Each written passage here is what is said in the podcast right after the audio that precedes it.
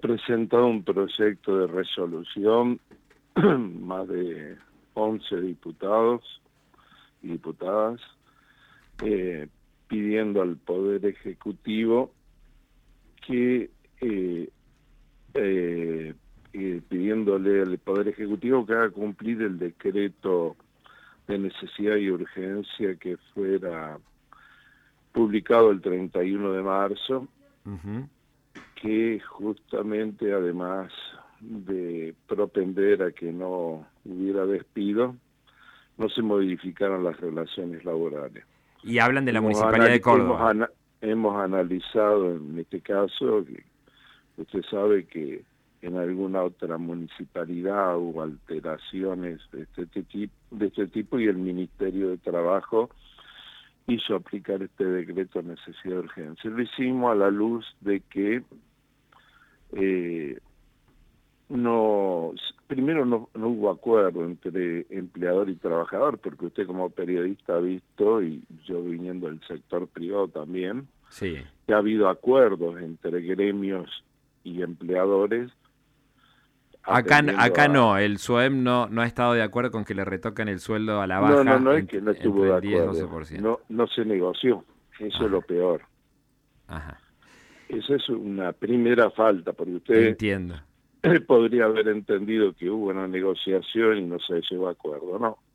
En este caso, eh, el decreto, el decreto, la ordenanza fue discutida sobre tablas más aún si usted accede al desarrollo de la sesión, eh, va a ver que la oposición y hay algunos oficialismo eh, no pasó por comisión, fue tratado sobre sí, Sí, hay una discusión ahí sobre, sobre la cuestión reglamentaria. Pero, pero no solo no solo lo reglamentario. Yendo a lo segundo, principal, eh, usted segundo que no establece la ordenanza, si usted la lee. Sí, la leí. Que temporalidad. Es cierto. para, el descuento de los funcionarios hasta el rango de secretario establece una No hay un plazo, sí. Modificó, es decir, de hecho, una relación laboral, un reglamento y un convenio laboral por una ordenanza también. Eduardo, también se dijo que no afectaba salud y educación, cuestiones que por otro decreto eh, de necesidad y urgencia en todo el país estas áreas están protegidas especialmente. Sí. Y si usted lee la ordenanza, tampoco deja afuera a los sectores de salud y educación. Bien. Y algún funcionario posterior a la sanción de esta ordenanza salió y dijo que estaba.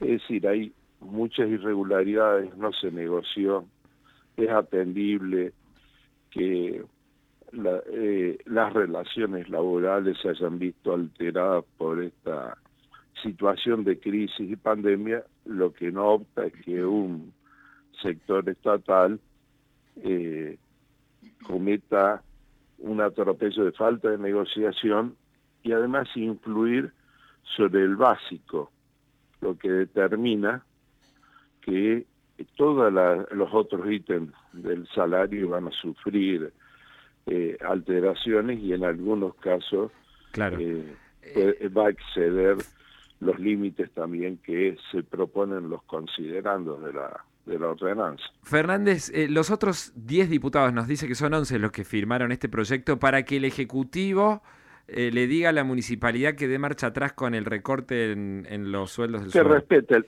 que, no, que respete el decreto de necesidad y urgencia. Que, pero que lo, que pide el proyecto es que el Ejecutivo Nacional, que el presidente le diga al intendente de Córdoba que, que no avance con ese recorte.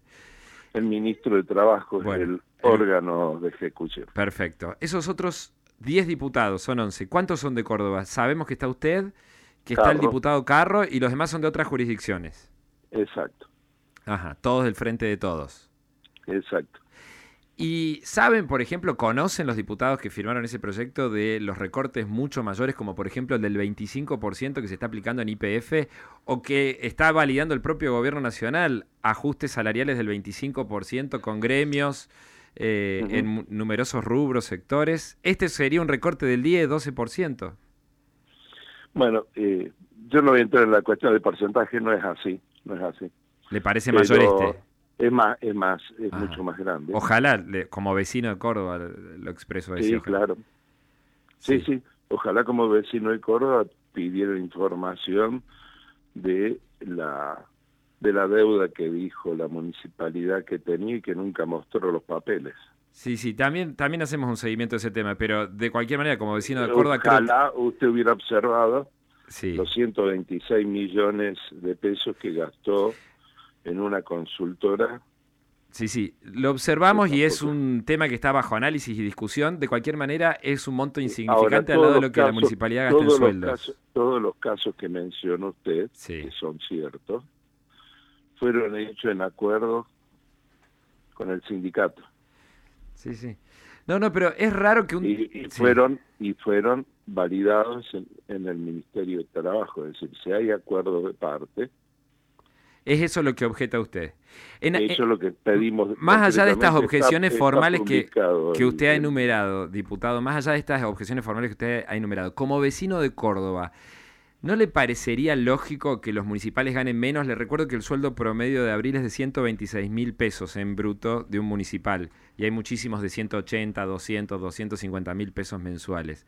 Como vecino de Córdoba, ¿no le parece que hay una relación entre el deterioro que tiene la ciudad de Córdoba y el nivel salarial de los municipales?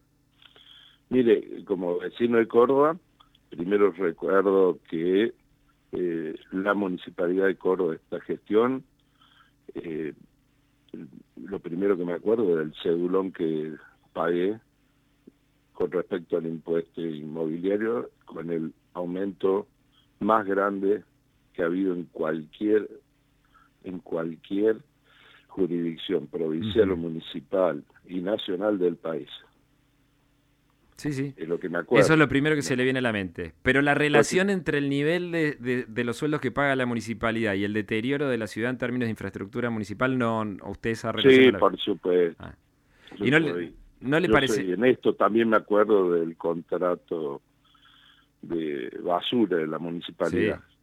Entonces, hay que acordarse todo integralmente. Yo no voy a opinar sobre eso. Eh, eh, no voy a opinar. Por supuesto que digo que con conversaciones los empleados municipales podrían haber ya venían a ver, eh, ya habían resignado lo que y con lógica por no poder no estar cumpliendo tarea la prolongación horaria que iba liquidada en distintas áreas. Diputado. Los empleados municipales sí. también se les afectó la eh, el carácter remunerativo de muchas de sus funciones en el mes de en las liquidaciones del mes de abril sin haber firmado tampoco con el gremio algún acuerdo se lo transformó en no remunerativo por ejemplo la parte de títulos. Eh, es decir, que lo que se le está pidiendo acá es que cumplan la ley, no estamos observando la decisión que puede tomar el Consejo Deliberante, que tiene la potestad y representación de los vecinos y tiene la preocupación que tiene usted también. Diputado, por lo que ustedes conocen, los, los 11 legisladores que hicieron este, este proyecto, ¿van a recibir un acompañamiento del Ejecutivo o, no es incierto eso? Nosotros estamos pidiendo que se cumpla una ley nacional. Claro, pero sondearon previamente al Ministerio de Trabajo si les van a llevar el apunte al Ministerio de Trabajo de la Nación o, no. ¿Se, eh, eso lo está haciendo, lo están haciendo los abogados de distintos gremios, porque no solamente el gremio municipal, sino varios que advierten que de properar este tipo de manejo eh, en el sector estatal, si se de este área a otro, usted es consciente que sin analizar el importe y lo que usted decía al principio en cuanto al importe de lo que gana un, municipal. municipal en promedio, sí, sí. Eh, en realidad lo que lo que se está objetando es la forma que no es la que está llevando el gobierno nacional, nosotros somos representantes del gobierno nacional, en otras jurisdicciones y en las relaciones entre trabajo y empleadores que en una época de crisis e incertidumbre parece mm, se parece más a no resolver en un marco democrático y de entendimiento no dando no estamos hablando de las razones estamos hablando fundamentalmente de la forma que ha actuado el ejecutivo municipal en este caso acompañado por parte del Consejo Deliberante en una situación que altera eh, relación laboral. Este, fíjese que si en medio de la crisis prosperara este tipo de situaciones y los trabajadores le dirían si consiguieran ajustes de apenas 10-12% estarían todos chochos. ¿eh? Con la fuente de trabajo, el puesto garantizado de por vida, ni le cuento. Pero bueno. Sí, sí, y, encima cambio de una menor carga horaria. Claro, el, el problema eh, en todo caso, en este tema municipal, y eso lo he venido siguiendo en mucho, hace muchos años, es que se los dio el Ejecutivo Municipal, no fueron y firmaron ellos ni, ni se otorgaron el aumento. Bien.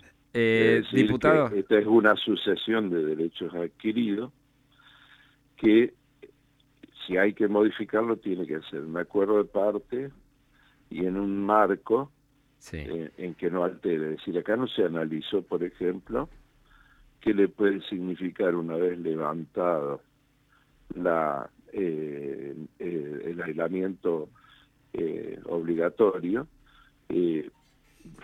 volver a tareas y tener esa jornada en algunas áreas en las que es imposible. Diputado, muchas gracias por este contacto con PLX Pulso. Por favor, que tenga buen día y de lo que se trata en definitiva es que salgamos defendiendo fundamentalmente la vida, respetándonos entre todos y, con acuerdos, porque si no, si no hay marco de solidaridad y atendiendo todas las situaciones, eh, la verdad es que no, no justificamos incluso que algún sector empresario se alegre de esto sectores empresarios que están recibiendo el subsidio del Estado y que no dijeron nada sobre la cuestión impositiva ni algunos contratos. Gracias, diputado Fernández, eh, que tenga un buen miércoles.